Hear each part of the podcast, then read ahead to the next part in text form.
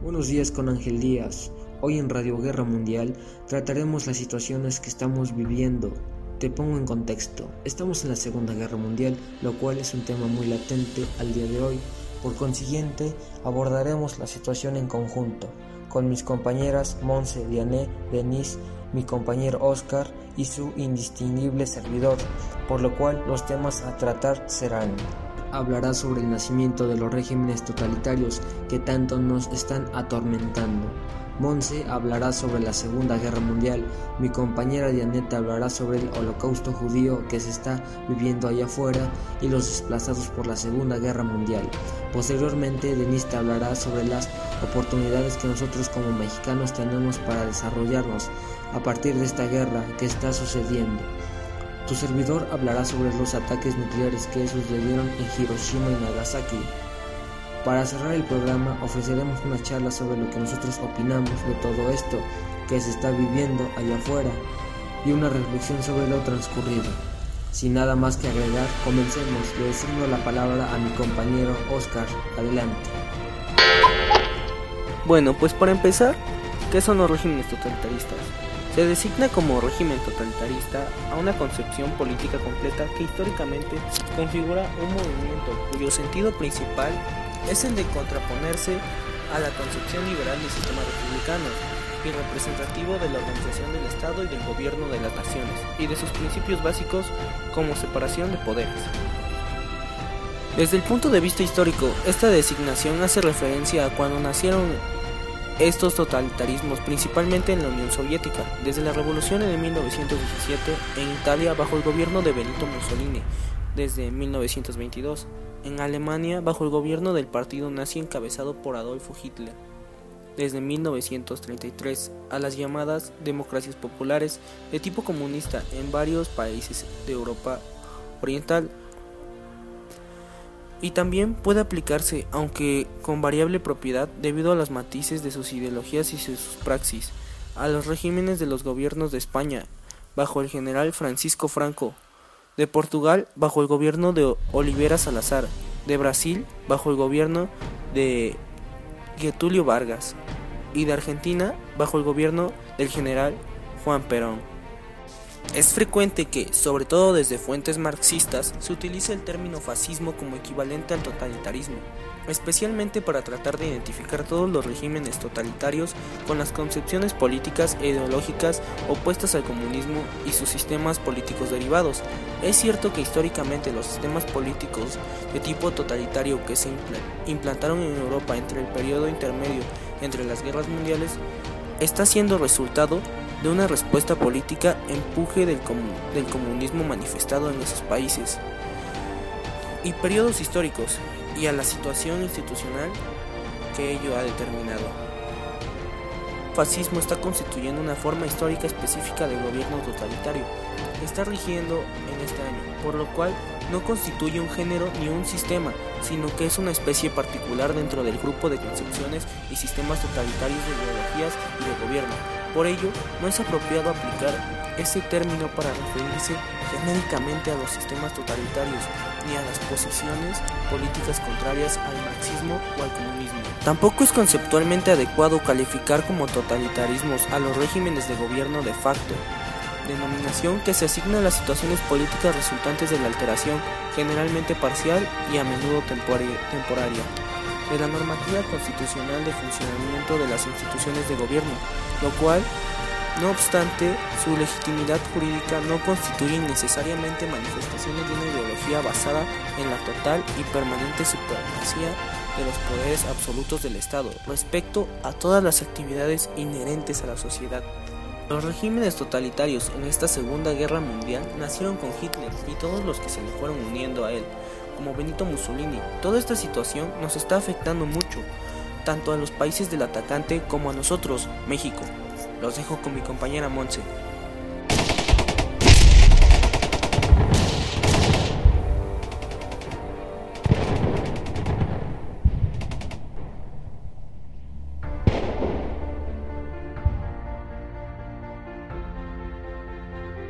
Segunda Guerra Mundial está siendo un conflicto armado producto del fenómeno hecho por Estados Unidos, Gran Bretaña y Francia al gobierno fascista alemán de Hitler, pensando que se lanzaría contra la Unión Soviética sin ver el peligro que se cernía sobre el planeta en su ceguera política anticomunista.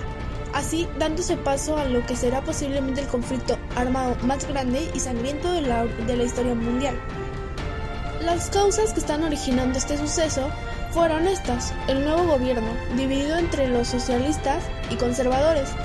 Este está teniendo que encarar las consecuencias de la aplicación de los acuerdos del Tratado de Versalles, el cual establece en algunas de sus cláusulas las siguientes medidas. Pago de indemnizaciones por parte de Alemania a los aliados por las pérdidas económicas sufridas por los mismos a la causa de la guerra reducción del ejército alemán a la cantidad de 100.000 hombres sin el derecho de poseer ninguna arma moderna de combate, así como eran tanques, aviación y submarinos. Reducción de la flota alemana a buques menores a las 10.000 toneladas. Pérdidas de importantes y estratégicos territorios alemanes como Alsacia y Lorena, Sarre, gran parte de la, de la región de Prusia Occidental y la mayoría de las colonias alemanas en África y Oceanía. Tales medidas condicionaron la formación de un resentimiento hacia la pérdida de un territorio nacional, así como para el robo de la soberanía de Alemania y su gobierno, los cuales pasaron a ser controlados por entes externos como los gobiernos de Francia y Reino Unido, así como la Sociedad de Naciones. El holocausto es ahora mismo la persecución sistemática que está asesinando a más de 6 millones de judíos por parte de Alemania nazi y gobiernos europeos colaboracionistas. Si bien este genocidio está siendo el segundo más importante en la historia europea, asimismo también recordemos que hace una semana ocurrió el genocidio de un millón de armenios por parte de Turquía, este hecho que está produciendo el holocausto judío, ya que el no juzgamiento por parte de las grandes potencias de este cruel asesinato posibilita los asesinatos en masa de los judíos europeos. Creen que los alemanes es una raza superior, que los judíos son inferiores y que representan una amenaza para la denominada comunidad racial alemana. Dime tú, compañero, qué tontería. Se está calculando en Europa unos 8 millones de personas que están desplazadas, 6 millones de ellas en Alemania. El total de personas desplazadas en el mundo se eleva a unos 15 millones. En primer lugar están las personas llevadas por los nazis desde su propio país ocupado para trabajar en otro o ser encerradas en campos de concentración y exterminio. Segundo lugar, los refugiados en sí, es decir, aquellos que huían ante el avance del enemigo invasor.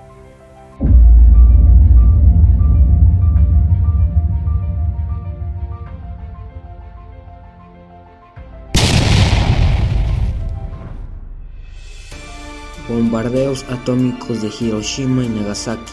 Antecedentes. Después de la Primera Guerra Mundial, no parecía probable un enfrentamiento entre Japón, Estados Unidos y las naciones coloniales europeas. Sin embargo, en 1922, los japoneses se sintieron ofendidos por el Tratado Naval de Washington, que limitaba el número de barcos que podían poseer y que aseguraban la supremacía naval de las flotas estadounidenses y británicas. Además, Japón se sentía agraviado por el hecho de que las potencias europeas ocuparan territorios dentro de lo que consideraba su esfera de influencia, por lo que en 1937 se tomó la decisión de invadir China, conflicto que duraría ocho años. Para finales de ese mismo año, Japón firmó el pacto de Alemania e Italia, lo que alineaba a Japón con las potencias del eje con la clara intención de establecer la llamada Gran Esfera de Prosperidad del este de Asia, en julio de 1941 Japón invadió con sus tropas del sur de Indochina, territorio controlado por Francia, por lo que Estados Unidos decidió tomar represalias, las cuales consistieron en embargos comerciales y la reducción de suministros de petróleo al país en un 90%. Debido a estas sanciones, así como las impuestas por los británicos y neerlandeses, el comercio exterior de Japón disminuyó en un 75%. El 5 de noviembre, el emperador y el gobierno japonés decidieron declarar la guerra a los Estados Unidos por no levantar el embargo petrolero a finales del presente mes.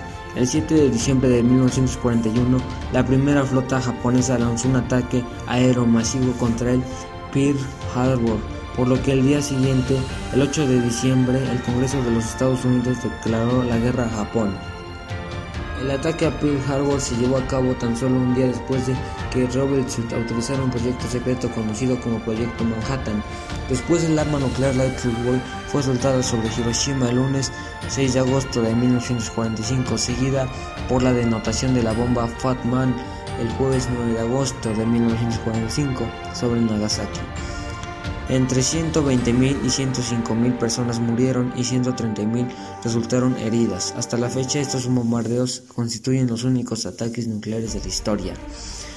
Los bombardeos atómicos de Hiroshima y Nagasaki fueron ataques nucleares ordenados por Harry S. Truman, presidente de los Estados Unidos, contra el Imperio de Japón. Los ataques se efectuaron el 6 y 9 de agosto de 1945. Seis días después de la anotación sobre Nagasaki, el 15 de agosto de 1945, el Imperio de Japón anunció su rendición incondicional, haciéndose formal el 2 de septiembre de 1945. Con la rendición de Japón concluyó la Segunda Guerra Mundial. Como consecuencia de la derrota, adoptaron los tres principios antinucleares que les prohibían poseer, fabricar e introducir armamento nuclear.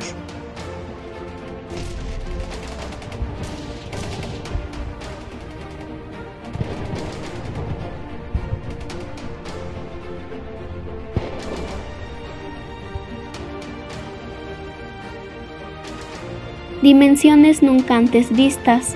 Hasta ese punto de la historia, a pesar del daño material y humano que saben que van a tener que sufrir, o debido a que hasta ese punto nunca se ha vivido nada similar, es no aprender de esta lección. La participación directa de México fue algo sorprendente en la política y economía del país. Los efectos de la Segunda Guerra fueron una gran elección. De tu tema, Diane, yo opino que esta situación que está sucediendo con los judíos es muy fuerte. La verdad, creo que los asesinatos son injustos y que la, la raza superior, como así se llaman, está equivocada y todos somos iguales. No hay por qué seguirnos matando entre nosotros. Todos deberíamos seguir un solo camino que es el de superarnos a, a nosotros mismos con el pasar del tiempo con esto que nos platicas, Denise, yo opino que las, oportunidades para México están aumentando y están cambiando debido a que muchas ciudades se han destruido. Pero en sí no creo que esto nos favorezca mucho. De lo que tú nos hablaste, compañero Luis, yo opino que tanto Japón como Estados Unidos no deberían de estarse bombardeando con esa frecuencia, ya que al pasar del tiempo podrán dejar rastros de radiación y esto puede afectar a grandes ciudades y a, muchas, muchas personas y comunidades que no tienen nada que ver en esta guerra, porque al final son los intereses de los países los que se defienden, no a las personas. En conclusión, el hecho histórico que estamos viviendo, que es la Segunda Guerra Mundial, ha estado afectando a todos los países del mundo, más que nada a la casa de los judíos que corren de sus casas para refugiarse y estar a salvo.